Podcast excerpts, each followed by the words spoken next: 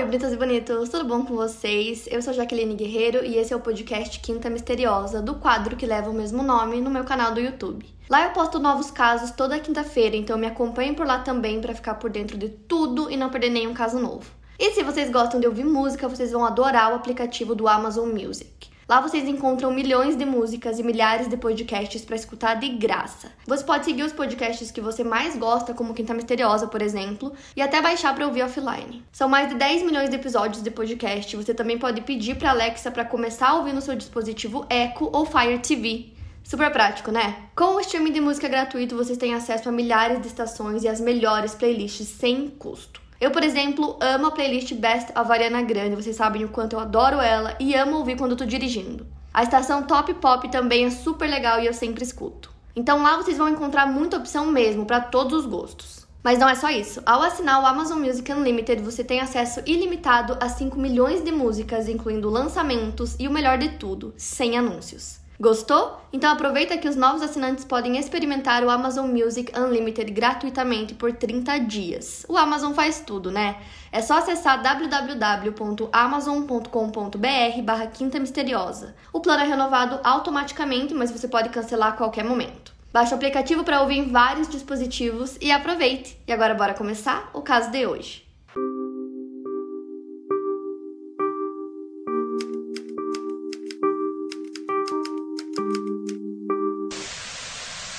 Dorothea Ellen Gray nasceu em 9 de janeiro de 1929 em Redlands, Califórnia. Filha de Trudy May Yates e Jesse James Gray, ambos eram alcoólatras e catadores de algodão.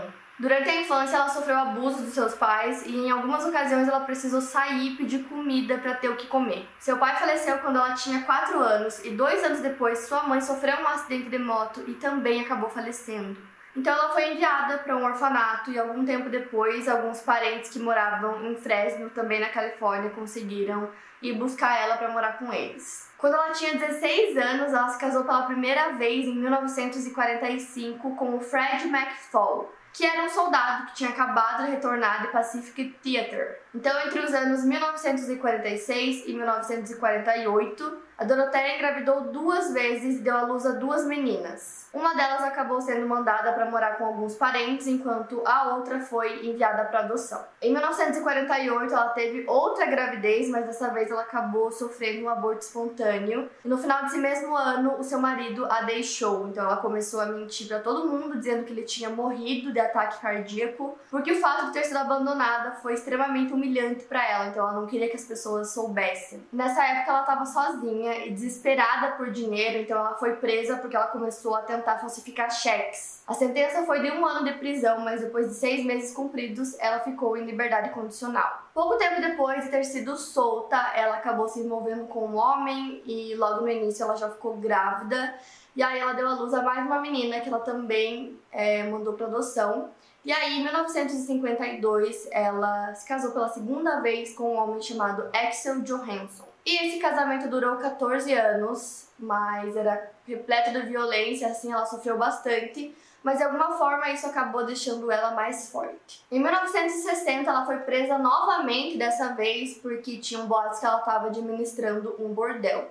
Então ela teve que ficar 90 dias presa e depois de solta ela continuou se envolvendo e cometendo pequenos delitos que com o tempo foram ficando cada vez maiores. Essas atividades ilegais diminuíram bastante quando ela conseguiu um emprego como técnica de enfermagem, então ela cuidava de pessoas idosas e deficientes em suas casas. Dorothea e Johansen se divorciaram em 1966. Logo ela se casou novamente, dessa vez com um rapaz que era 19 anos mais jovem que ela na época ele tinha por volta de 37 anos e se chamava Roberto Puente e eles se casaram no México. Então ela adotou o sobrenome dele, que é pelo qual ela ficou conhecida mais tarde. Ele traiu ela várias vezes durante o casamento, que durou apenas dois anos. E logo depois de se separar do Roberto, ela assumiu uma casa de repouso, que era tipo uma pensão, localizada na 2100 F Street, em Sacramento, Califórnia. A casa tinha três andares e 16 quartos, ela alugou o segundo andar da casa e ela oferecia serviços voltados para ajuda e conforto de pessoas carentes ou desabrigadas que moravam na região. Então ela parecia administrar o local super bem, então logo as pessoas começaram a chegar para morar lá, era tipo uma pensão assim. E aí ela sempre abria as portas do local, assim, em datas comemorativas, tipo Natal, Páscoa, e ela convidava todo mundo para ir lá, pessoas de rua, pessoas que estavam passando por algum tipo de necessidade, e ela também convidava assistentes sociais. Então ela foi conseguindo ganhar uma fama legal com o trabalho que ela estava fazendo. Dos inquilinos da Doroteia, nem todo mundo adorava ela. Tinham alguns que diziam que sempre que chegava correspondência com o dinheiro deles, ela pegava esse dinheiro para ela, ela lia essas correspondências antes de entregar para eles, enquanto outros amavam ela, diziam que ela era super gentil, generosa e ela sempre cozinhava para eles assim refeições muito boas, então para a maioria eles estavam felizes morando lá. Em 1976, ela se casa pela terceira vez com um homem chamado Pedro Montalvo, e ele era mentiroso, abusivo e também era alcoólatra. Então ela dizia que era impossível controlar o marido e aí ela acabava voltando 100% da sua atenção para os inquilinos da pensão, é, tentando fazer com que eles tivessem ali uma estadia muito boa, então ela focava nisso. Em poucos meses esse casamento também acabou, então a Doroteia começou a buscar consolo indo em bares, buscando por companhia masculina. Ela gostava de homens mais velhos e que de preferência tivessem algum tipo de ganho mensal, assim, da prefeitura ou de alguma coisa, da aposentadoria, alguma coisa nesse sentido. Então ela bolou, tipo, uma estratégia para conhecer esses homens, então ela sempre ia muito bem vestida, muito elegante, muito educada, carinhosa, e aí ela dava um jeito de conseguir a confiança desses homens, e aí ela pegava o cheque deles que eles recebiam mensalmente e ela descontava esses cheques, é, falsificava a estrutura deles, descontava e pegava o dinheiro para ela, então ela fez isso com vários homens, e aí descobriram o que ela estava fazendo e ela recebeu 34 acusações de fraude. Só que aí a pena dela era em liberdade condicional, então ela continuou com a pensão, continuou fazendo as mesmas coisas. E foi exatamente nessa época que algumas coisas estranhas e bem misteriosas começaram a acontecer na pensão.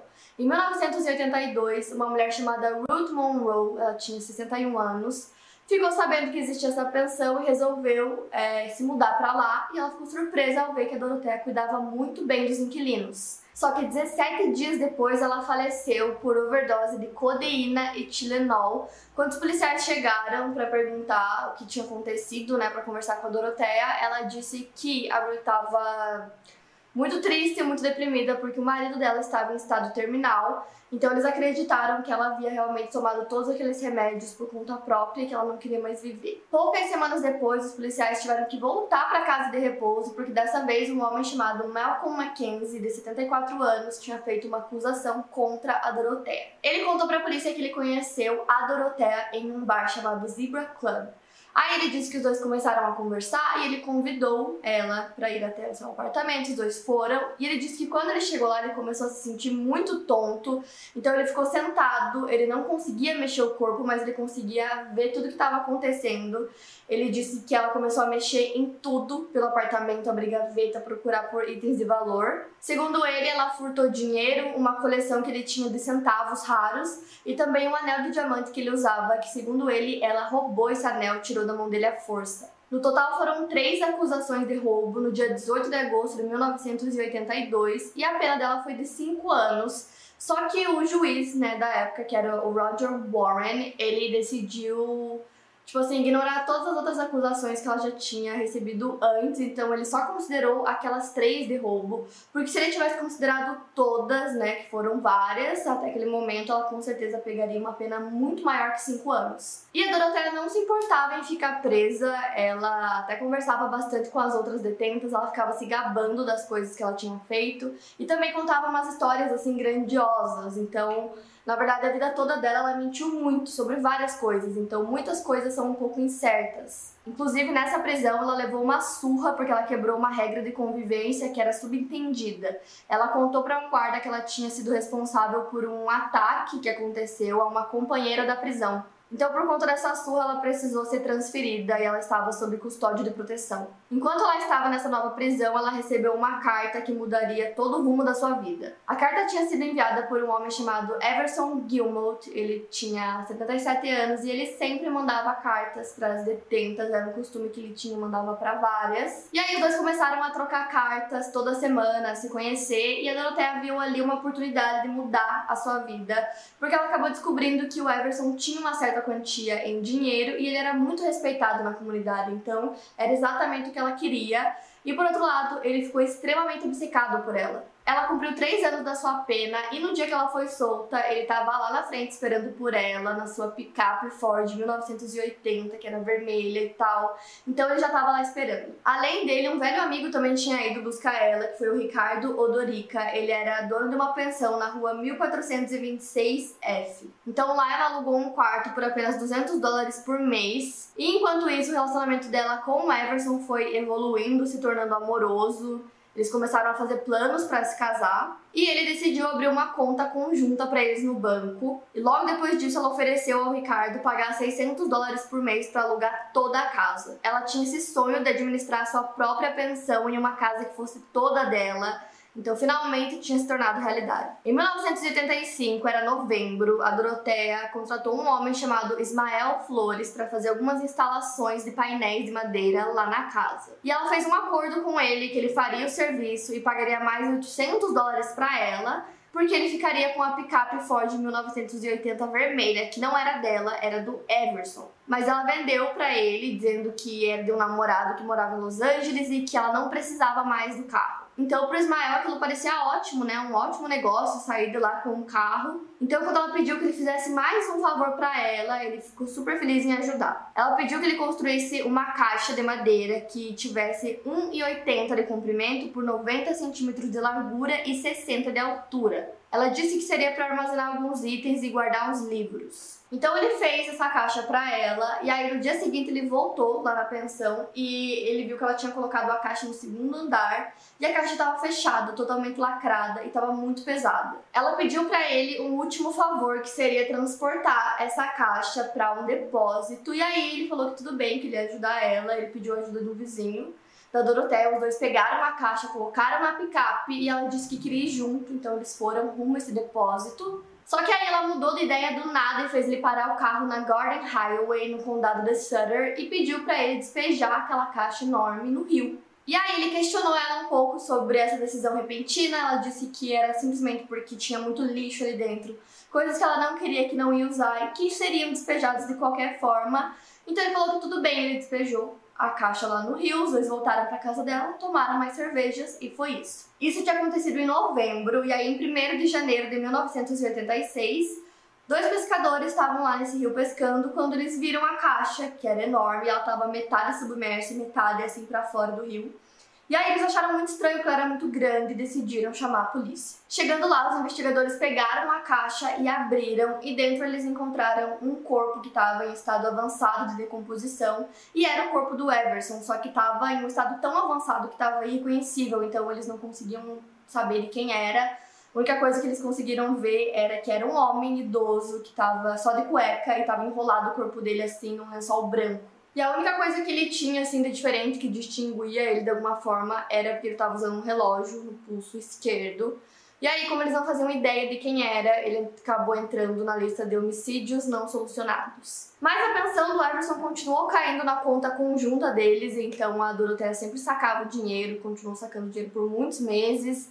E aí, quando os familiares dele ligavam para perguntar dele porque ele não tinha dado mais notícias, ela respondia que ele estava muito doente e só por conta disso que ele não ligava para eles. Em 1986, a Dorothea decidiu ir conversar com uma assistente social chamada Peggy Nickerson para oferecer a possibilidade de estadia para idosos que tivessem renda fixa então, naquele momento, ela não tinha muitas pessoas hospedadas lá na pensão, então ela foi oferecer essa possibilidade.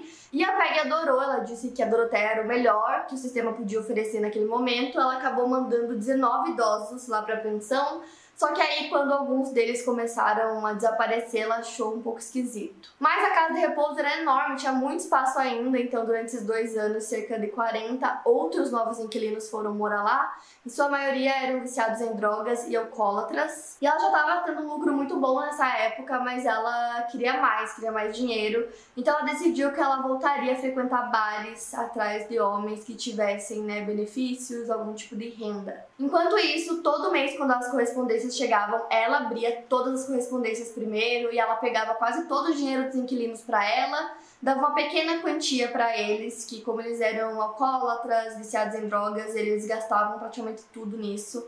E muitas vezes eles acabavam até sendo presos e ficavam 30 dias na cadeia, e nesses 30 dias, quando chegava mais correspondência deles com o dinheiro deles, ela pegava também. E essa pensão do Doroteia não se encaixava na definição do Estado da Califórnia de instalação de cuidados comunitários. Então, essa definição exige que exista algum tipo de supervisão médica e uma licença que é especial do Departamento de Serviços Sociais. Ela continuava aceitando idosos e tinha certa popularidade com os assistentes sociais locais, porque ela era a pessoa que aceitava os casos que eram considerados mais difíceis, como por exemplo, inquilinos abusivos e dependentes químicos. Enquanto isso, os vizinhos começaram a perceber que muitas coisas misteriosas aconteciam ali naquela pensão. Eles separaram que tinha um homem que era conhecido apenas pelo nome de chefe, que era um sem-teto alcoólatra que a Doroteia meio que adotou e colocou ele como seu faz-tudo. Então ela começou a fazer muitas mudanças incomuns pela casa. Ela mandou esse homem cavar um buraco no porão e também carregar terra e lixo em um carrinho de mão pela casa. Mais tarde, a garagem do quintal foi demolida, seguida de mais escavações e depois outra laje, tipo um pátio de concreto,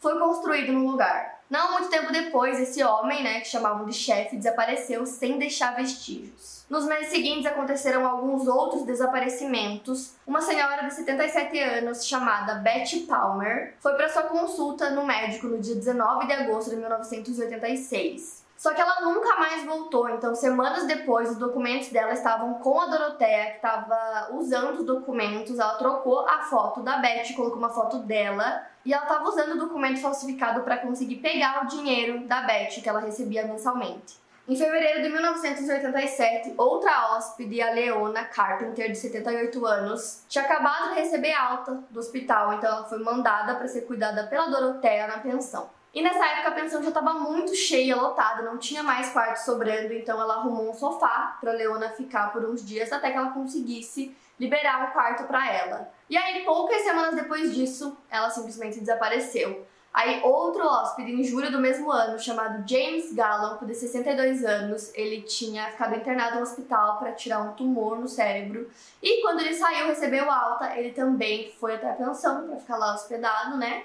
E desapareceu. Já em outubro do mesmo ano, outra hóspede chamada Vera Martin, de 65 anos, também se mudou para a pensão e pouco tempo depois desapareceu, nunca mais foi vista. Em fevereiro do ano seguinte, em 1988, outro hóspede, né, o Bert Montoya, desapareceu e aí nessa época a Doroteia já estava conseguindo pegar a... o dinheiro que recebia por mês, ela conseguia sacar esse dinheiro e aí, quando perguntavam dele, ela dizia que ele tinha ido pro México visitar a família. Mas até antes do desaparecimento dele, ela já estava levantando algumas suspeitas. Um inspetor do Departamento de Serviços Sociais chegou na casa porque ele tinha recebido algumas queixas de que ela estava administrando ilegalmente uma instalação de assistência médica. E mesmo ela já tendo sido condenada em momentos anteriores por ter utilizado indevidamente os benefícios dos clientes, o inspetor foi enganado por ela e ela não recebeu nenhuma punição. O relatório de campo foi feito posteriormente elaborado pelo mesmo fiscal que declarou que essas denúncias contra ela eram infundadas. Em maio de 1988, os vizinhos começaram a notar um cheiro muito forte vindo do quintal da Doroteia, além de muitas moscas também. Então, quando foram perguntar para ela de onde estava vindo esse cheiro, ela dizia que era de uma aplicação de emulsão de peixe que ela estava fazendo no jardim. A Doroteia continuou roubando as pessoas por um bom tempo, até que aquela mesma assistente social, a Peg, que já tinha mandado várias pessoas para morar lá na casa, começou a suspeitar da Doroteia quando ela tentou visitar algumas pessoas e ela sempre dizia que essas pessoas tinham se mudado. Então, assim, no começo a Peg não viu problemas nisso, não achou tão estranho, porque normalmente as pessoas não permaneciam muito tempo em um lugar só. Mas por precaução ela decidiu parar de enviar as pessoas para morarem lá. Finalmente, no dia 7 de novembro de 88, a polícia estava investigando o desaparecimento de um dos inquilinos do local, que era o Burt. Como eu disse, ele desapareceu em fevereiro daquele ano. Ele tinha deficiência mental, além de ser esquizofrênico. A aparência dele era bem desleixada, usava roupas surradas, e as pessoas costumavam achar que ele era um alcoólatra, só que na verdade ele nem bebia. Então ele acabou morando em vários lugares, e em um desses lugares uma mulher chamada Judy Moise gostou muito dele, viu que ele era muito gentil, e ela percebeu que ele não era alcoólatra, não era dependente químico, então ela decidiu ajudar esse homem. Começou a procurar por um lugar bom para ele poder morar, até que outros funcionários comentaram com ela da existência da pensão da Doroteia, que era uma senhora viúva, muito gentil, que já tinha experiência em cuidados com os sem-teto. Então a Julie decidiu visitar o local, ela foi até lá no dia 1 de fevereiro, conheceu a Doroteia, achou ela super legal, simpática, ela achou a casa toda muito organizada, muito limpa, e a Doroteia disse que o Bart poderia se mudar para lá imediatamente, que tinha lugar para ele, que ela cuidaria dele. Então, dois dias depois, ele foi morar lá. Em algumas semanas, a Julie voltou para visitar o Bert, viu que ele estava muito bem, ele não estava mais andando com roupas sujas, surradas, ele sempre estava com roupa limpa. É, ele também tinha voltado a tomar o remédio dele, o que fazia com que ele conseguisse conversar com muito mais lucidez. Então ele parecia ótimo, a melhora dele era bem visível. E nesse momento ele ainda não tinha conseguido pegar o cheque dele da Previdência. Então é, os gastos com ele foram todos pagos pela própria Doroteia. Então elas levaram o Bert para ser avaliado pelos médicos que disseram que ele tinha psicose e que essa doença não deixava ele participar assim na sociedade de forma efetiva, então ele precisava de alguém que cuidasse dele, que fosse responsável por ele e pelo dinheiro que ele ganhava todo mês. Então elas decidiram colocar a Doroteia como essa pessoa responsável, entraram com o pedido. Pouco tempo depois esse pedido foi aprovado e a Doroteia ia ficar responsável por ele, então ela recebia o valor mensal que era 637 dólares que eram para cuidar dele. E aí tá aí tudo bem, ela tinha 60 anos na época, Doroteia.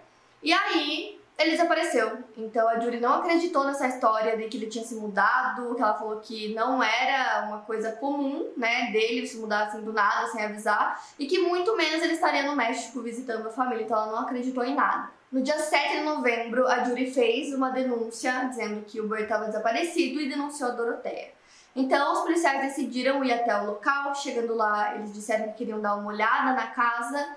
Então, enquanto eles olhavam, né, a casa era grande, é, um dos inquilinos foi até um dos policiais e disse que a Doroteia tinha pedido para ele mentir caso eles fizessem algumas perguntas. Eles também perceberam nesse dia que o sol da propriedade estava mexido em alguns lugares. Então eles voltaram no dia 11, só que dessa vez com um mandado de busca. Nos dias seguintes, um total de sete corpos foram encontrados na propriedade, incluindo o do Burt e também o da Beth Palmer, também estava desaparecida. Quando eles encontraram o corpo dela, estava sem a cabeça, mãos e pernas. Ao mesmo tempo, a polícia iniciou uma investigação sobre os desaparecimentos de outros inquilinos, como o Everson Gilmore, e a Ruth Monroe. O Everson eles já tinham encontrado o corpo lá no Rio, então posteriormente ele foi identificado a partir de suas radiografias hospitalares, mas a causa da morte não foi determinada. Então eles fizeram um exame nos sete corpos encontrados, que acabou revelando grandes concentrações do medicamento flurazepam ou Dalmane, como é conhecido comercialmente.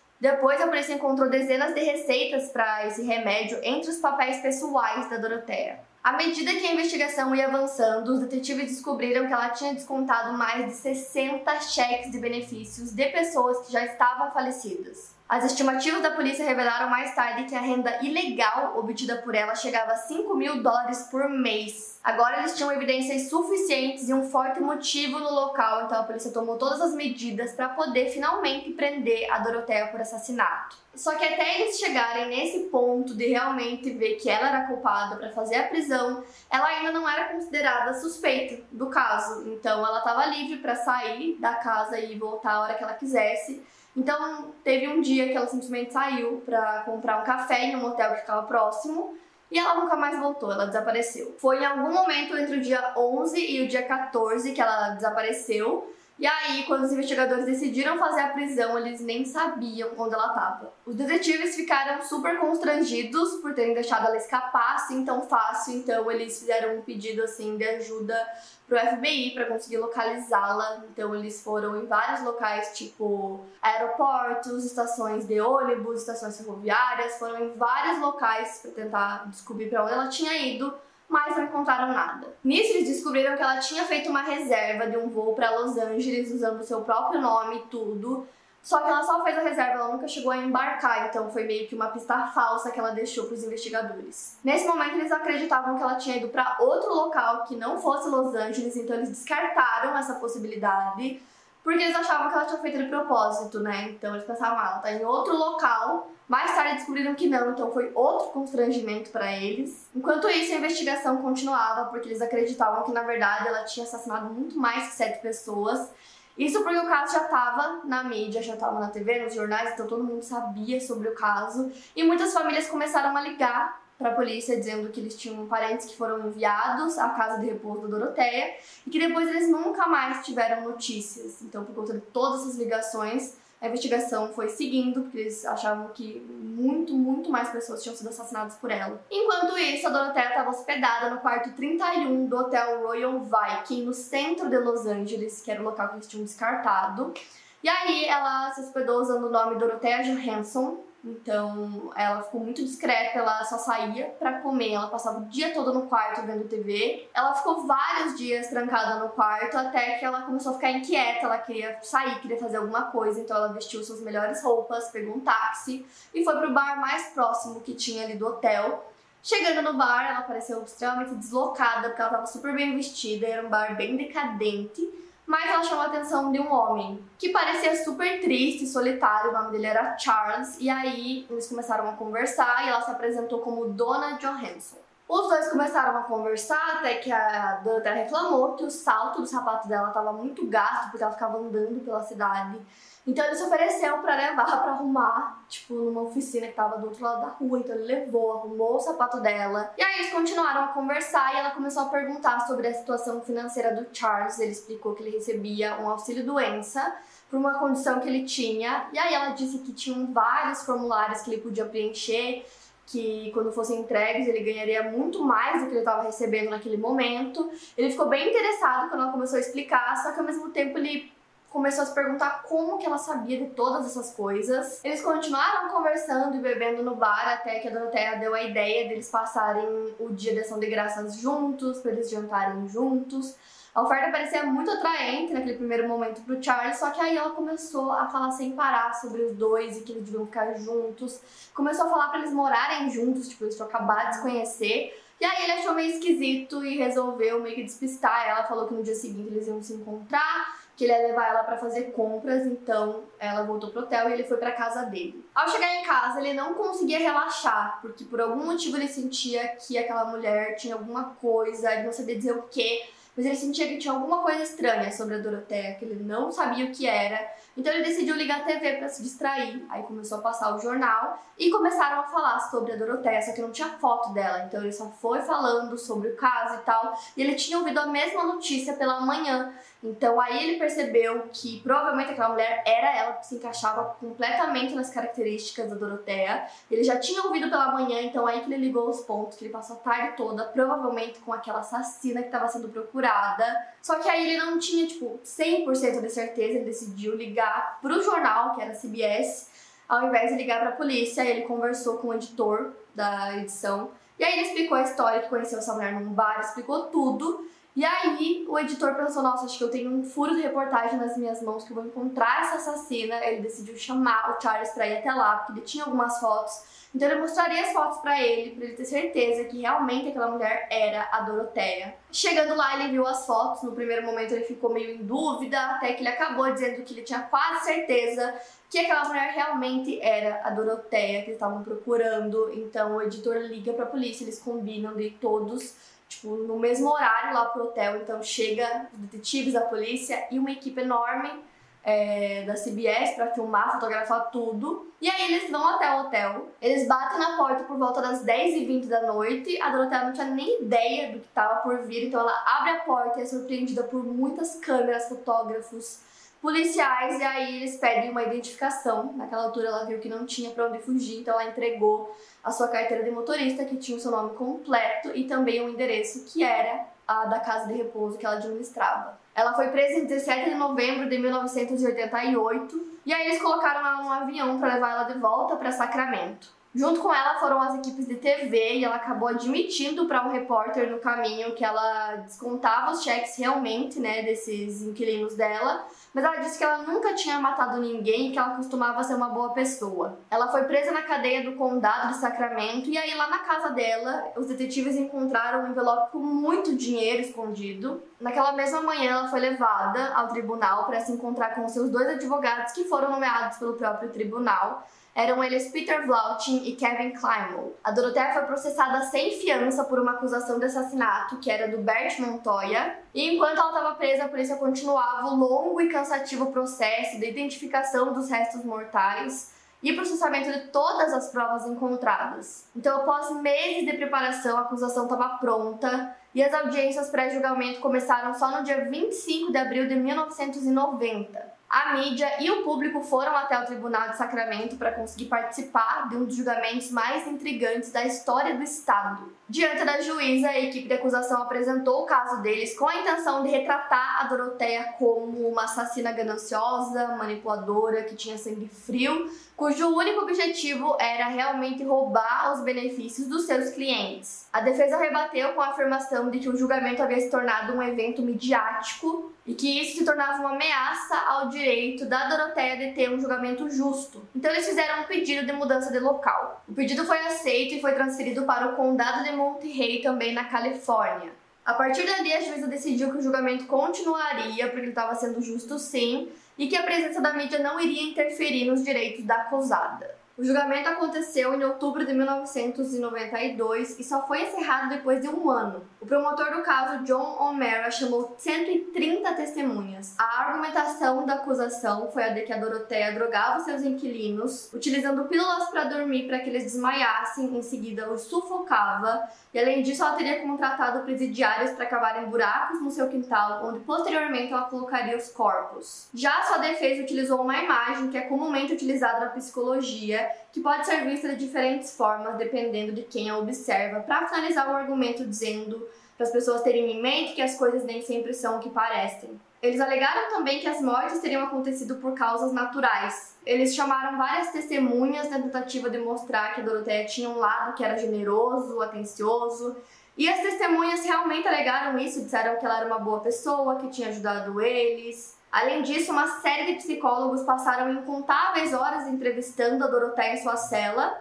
Eles deram evidências sobre toda a infância conturbada e falta de amor e compreensão que ela teve, e eles acreditavam que isso teria contribuído para os seus níveis óbvios de estresse e que isso, por sua vez, afetou o seu julgamento. A acusação rebateu e continuou insistindo que a Doroteia era motivada por apenas uma coisa, que era ganância. No argumento final, ele disse que as vítimas eram seres humanos que não tinham muitos bens materiais, apenas os seus cheques de previdência, que foram todos levados pela acusada assim como suas vidas. A defesa continuou abordando questões da infância da Doroteia, destacando que houveram muitos aspectos traumáticos que mais tarde afetaram sua vida. Eles fizeram isso para que os jurados conseguissem enxergar o caso da perspectiva da Doroteia. A apelação da parte da defesa era para que ela não fosse submetida à pena de morte e sim a uma prisão sem liberdade condicional. Em 19 de junho de 1980, a juíza deu sua decisão Doroteia Puente seria julgada por nove acusações de assassinato. Foram muitos anos de atraso, aconteceram várias coisas, até que em 15 de julho de 1993, depois de ouvir 153 testemunhas, depois de ler mais de 3.500 páginas de prova,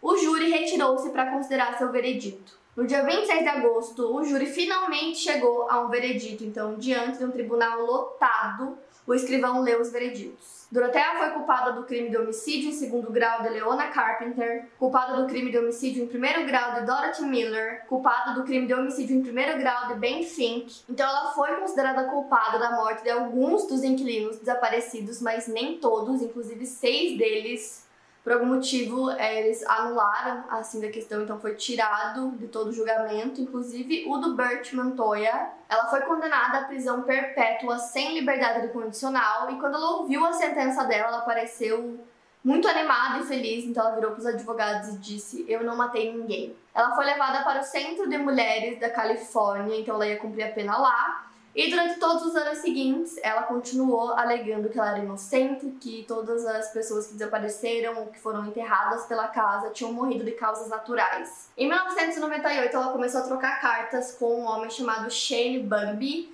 E eu não consegui encontrar exatamente o que ele era, se era jornalista, alguma coisa assim, mas eles começaram a se corresponder. Por muito tempo ela começou a enviar receitas para ele, então ela colocava todos os ingredientes, como fazer a receita, e aí ele juntou tudo em um livro chamado Cooking with a Serial Killer, que tradução é Cozinhando com uma Serial Killer, que eu achei bizarro. Pra vocês terem noção, esse livro tem 50 receitas e também tem uma entrevista gigante assim que ela deu. E também tem umas artes, assim, tipo fotos, ilustrações de artes que ela fez lá na prisão. Até 2006 ela participou de muitos trabalhos e atividades na prisão. Ela ajudava a limpar a prisão, cortava o cabelo das detentas, ela também participava de paisagismo, eram atividades que eles ofereciam, ela participou de várias. Ela faleceu aos 82 anos, no dia 27 de março de 2011, na prisão, de causas naturais e, assim, quando o caso ficou muito conhecido, quando descobriram tudo que ela tinha feito, muitas pessoas apareceram para contar coisas sobre ela. E como eu disse para vocês, ela mentia muito, ela inventava muita coisa. Então as informações divergem muito. Eu tentei juntar tudo da melhor forma possível para trazer para vocês. É possível que uma ou outra coisinha não esteja 100% certa por conta disso. Mas foi um caso que me chamou muita atenção, eu queria muito trazer para vocês. Para mais casos, siga o meu podcast. Lembrando que os casos novos saem primeiro lá no meu canal do YouTube. Obrigada por ouvir e até o próximo caso.